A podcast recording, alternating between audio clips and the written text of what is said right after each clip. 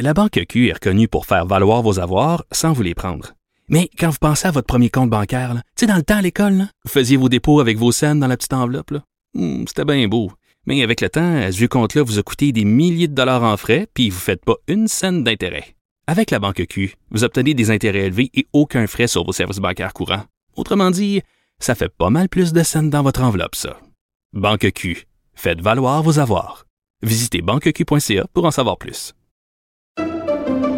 Pendant que votre attention est centrée sur cette voix qui vous parle ici, ou encore là, tout près ici, très loin là-bas, ou même très, très loin. Celle de Desjardins Entreprises est centrée sur plus de 400 000 entreprises partout autour de vous. Depuis plus de 120 ans, nos équipes dédiées accompagnent les entrepreneurs d'ici à chaque étape pour qu'ils puissent rester centrés sur ce qui compte, la croissance de leur entreprise.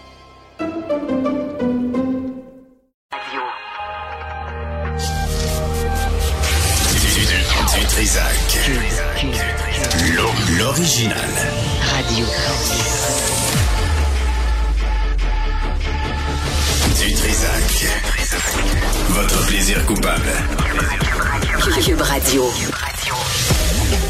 Bonjour tout le monde, bon lundi 6 mars 2023. J'espère que vous allez bien. Euh, Vers midi, on aura la ministre fédérale de l'Agriculture, Marie-Claude Bibeau, sur les fermes verticales. Et en sachant qu'il y a 17% des euh, tours à bureaux qui sont vides à Montréal, est-ce qu'on s'enligne vers ça? Euh, proximité du marché, c'est vraiment intéressant là, comme, comme concept. Alors, on va lui poser la question vers midi. Et vers 13h, Patrice Br- Brisebois, vous le connaissez, un ancien joueur de hockey de la Ligue nationale, euh, qui euh, va revenir sur euh, ce qui se passe euh, dans la Ligue de hockey junior majeur du Québec, le départ, la démission de Gilles Courteau et l'arrivée de Mario Cecchini. Tout ça est annoncé un peu bric-à-brac, un peu n'importe comment. Euh, on aurait aimé avoir, je pense, un peu une, une meilleure transition entre les deux administrations. Donc, on va revenir là-dessus euh, sur, évidemment, les bagarres, les initiations et ce qui se passe dans le hockey. Mais tout d'abord, on a avec nous un journaliste politique et rédacteur en chef de Décida Magazine. C'est un magazine qui, euh, est publié en France. Luca Jakubowicz euh, est avec nous. Luca, bonjour. Bonjour. Merci d'être avec nous. Alors vous, vous avez envoyé un, un message sur Twitter la semaine dernière. Je sais pas si vous l'avez devant vous. Moi, je l'ai devant moi. Euh, vous avez écrit la maison d'édition qui publie Astérix et Obélix en anglais va retoucher les albums pour cacher sanglier, rôti et scènes de chasse, symbole de maltraitance animale pour certains. Qu'est-ce qui vous a pris d'écrire ça? Euh, D'abord, ce qu'il faut préciser, c'est qu'en dessous de ce tweet, il y en avait un deuxième où c'était écrit que c'était un canular. Je dis que la source est Tullus Detritus, qui est un personnage euh, d'Astérix Obélix qui est connu pour mentir et distiller des fausses informations. C'est vrai. Donc d'abord, à la base, c'est pas une fake news, c'est un canular. Hein. Faut Ouais. préciser. Ouais. Euh, qu'est- Qu'est-ce qui m'a poussé à faire ça? Mais En fait, c'est très simple. Moi, je suis journaliste et je suis aussi citoyen. Je suis attaché à la, dimo- à la démocratie, à la liberté d'expression. Et j'ai réalisé que depuis quelques mois, les arts commencent à être pas mal, entre guillemets, cancel ou censurés, à la fois par l'extrême droite, euh, par exemple aux États-Unis, ultra-religieuse, ou par ce qu'on appelle les woke en France ou aux États-Unis, Ouais. qui veulent en fait réécrire euh, le passé pour que ce soit conforme à leur idée du présent.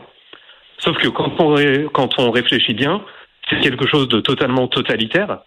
Ça a été fait par les nazis, c'est fait dans les théocraties religieuses, c'est aussi euh, le cas euh, dans Orwell, hein, où euh, Mhm. la presse euh, agit comme ça. Ça m'a paru très dangereux. Après, je me suis dit comment euh, alerter sur cette dérive et, euh, et comment euh, faire en sorte que le grand public prenne conscience de ce qui se passe.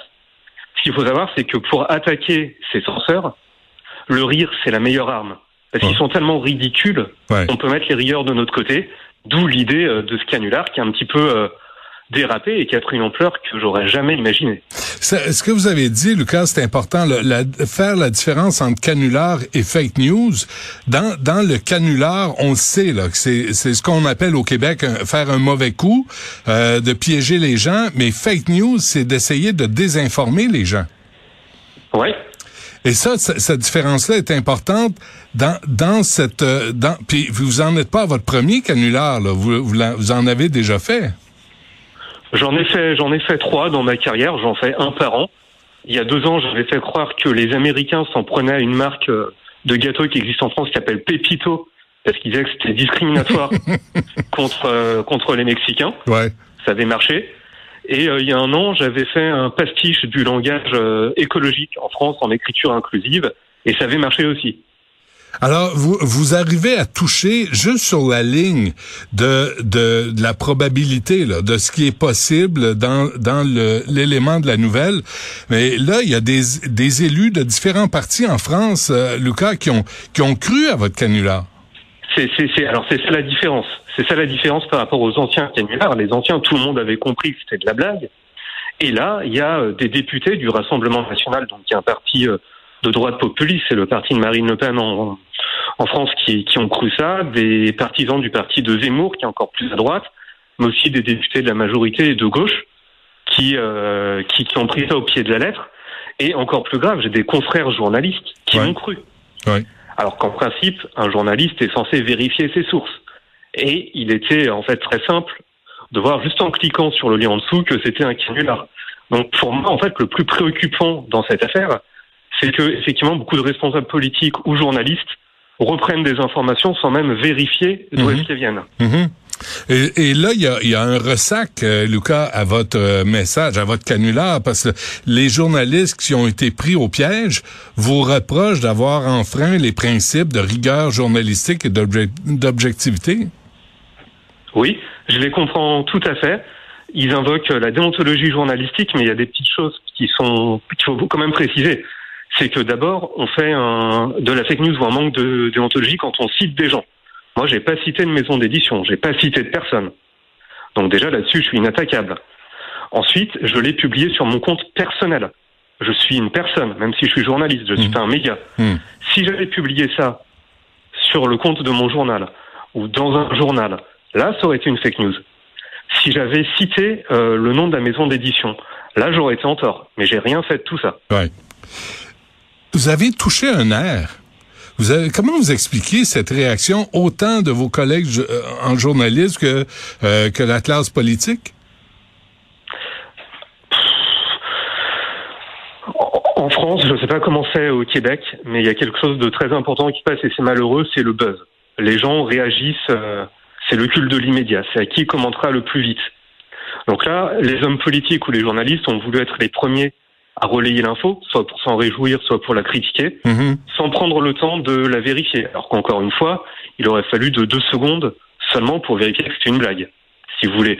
Donc je pense que ça en dit beaucoup sur le culte de l'immédiateté. Après, quelque part, en tant que journaliste, moi ce qui me fait plaisir, c'est que euh, on suppose qu'un journaliste dit forcément la vérité. Ça c'est important parce qu'en France, on est quand même dans un dans une société qui est amère. Il y a beaucoup de complotistes. On considère que les journalistes sont par nature des menteurs. Là, j'avoue que j'ai donné euh, du grain à moudre à ceux qui critiquent euh, les journalistes. Mais Ouais. après, on peut aussi se dire quel est le rôle d'un journaliste? C'est informer. Et informer, c'est quoi? C'est détecter des signaux faibles de la société et faire en sorte qu'ils soient connus auprès du grand public. Et là, c'est ce que j'ai fait. Croyez-vous que, Lucas, que la, la classe journalistique est capable de se remettre en question? Vous parlez de la réaction face euh, immédiate là, à la nouvelle. On a des, des réseaux de nouvelles euh, 24 heures par jour. On n'a plus le temps de vérifier, de d'analyser comme il faut avant de rendre la nouvelle. Bah, là, là, on avait le temps. On avait le temps. Il fallait juste cliquer sur le lien en dessous. Donc, Ben euh, les gens qui sont tombés dans le piège n'ont vraiment, euh, n'ont vraiment aucune excuse. Je, je pensais d'ailleurs vraiment pas que des journalistes tomberaient dans le piège. Ouais, parce que vérifier l'information avant de la rediffuser, quand t'es un- tu es un média, c'est la base, c'est la première. Mais vous savez qu'ici, Lucas, il y a en septembre 2021, il y a des profs d'université Ottawa qui ont brûlé Tintin en Amérique, Astérix chez les Indiens, Oui. trois albums de Lucky Luke. Il y a, il y a cette, euh, il y a cette réalité très woke de vouloir euh, effacer oui, le passé. Oui. Vous, vous- avez tout à fait raison, et c'est pour ça d'ailleurs que j'ai choisi Astérix. Et finalement, ma mission, mon canular a réussi, parce que dans les deux jours qui ont suivi euh, cette petite blague, qui est partie d'un tweet, les éditeurs des Schtroumpfs, de Tintin, d'Astérix, de Lucky Luke, ont été amenés à se, à se prononcer dans les médias pour dire non, nous, on censurera jamais nos personnages. Donc, quelque part, moi, je me dis que j'ai fait un travail de journaliste, j'ai alerté la population, Ouais. j'ai obligé les parties prenantes à se positionner. Donc ça veut dire vraiment qu'un canular, c'est aussi, quand c'est bien utilisé, quand c'est utilisé avec parcimonie, un outil d'information au même titre qu'un article. Ouais. Avez-vous l'impression d'avoir fait œuvre utile? Oui, absolument.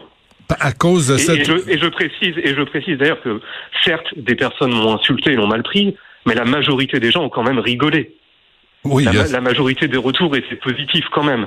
Après, les réseaux sociaux sont assez violents, donc on retient les gens qui crient le plus fort, Ouais. mais la majorité a quand même rigolé et a compris qu'il s'agissait d'un canular. Je, je, Luca Jakubowicz, je, je, je réfléchissais, je pensais à, à ce canular de, de Orson Welles en 1938, là, quand il a interprété La guerre des mondes sur les ondes de la radio CBS. C'était une autre époque. euh, On était, c'est une autre époque médiatique, mais la réaction sans vérifier a été immédiate. Là. Ça a créé la panique chez les gens.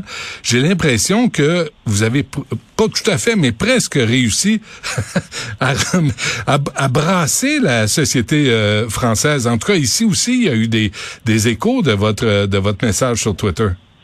Oui, mais très très clairement, euh, Orson Welles était, euh, a été un des modèles et était une des sources d'inspiration, ce qui prouve d'ailleurs qu'on peut être un journaliste, un auteur reconnu et utiliser le canular. Vous savez, en 2006, la télévision belge avait fait croire aussi que la Belgique était séparée en deux. C'était un canular. L'an dernier, sur Arte, qui est une chaîne française, on a fait croire que l'homme avait euh, en fait jamais marché sur la Lune. C'était un canular. Ouais, Mais c'était pour dénoncer des complotistes. Ça avait marché. ouais. Il y a quelques mois, il y a un astrophysicien français qui s'appelle Étienne Klein qui avait posté une photo d'une tranche de saucisson, de chorizo, je crois, en disant que c'est une planète inconnue. Et là encore, les gens avaient marché. Est-ce que ça vous... in- Vous, vous travaillez chez euh, Décideur Magazine. Craignez-vous les conséquences euh, de, de, de votre canular? là? Parce que vous, a- je suis allé voir là, votre, votre site de Décideur Magazine. Euh, vous abordez des sujets sérieux, la réforme des retraites, euh, la guerre au Yémen. Est-ce que vous craignez des, des, des séquelles ou des conséquences? Euh, de la part de qui? De vos collègues, du lectorat? Non, ils ont tous rigolé. En fait, vra- vraiment, ce qu'il faut voir à l'esprit, c'est que les gens qui ont râlé, c'est pour beaucoup des militants d'extrême droite qui se sont fait avoir par le canular. Hmm. Mais entre guillemets, la majorité euh, silencieuse ou le lectorat euh, lambda a pu dire bon, parfois c'est pas très drôle, on Ouais. dit c'est drôle, Hmm. mais personne a, a appelé à une, à une démission, à des excuses ou autre. Mhm. Euh, euh, Luca Jakubowicz, je, vous- je vous dis ça sans vouloir vous insulter là. C'est, mais euh, je, je regardais votre nom là, Jakubowicz, puis je me dis si on met un X à la fin de votre nom, vous pourriez être le, un prochain personnage dans le prochain Astérix. Et oui, pourquoi pas Et demandez-vous ce qu'il ferait dans la vie. Le personnage, Ouais. Euh, je pense qu'il combattrait les fake news et il continuerait à dénoncer la bêtise ambiante. Ouais. Et je pense que quelle que soit l'époque, il y a beaucoup de boulot. OK. Ben, à surveiller dans le prochain album d'Astérix et Obélix, euh, qui sont très populaires ici au Québec en passant. Merci, Luca Jakubowicz, euh, de nous avoir accordé cette entrevue.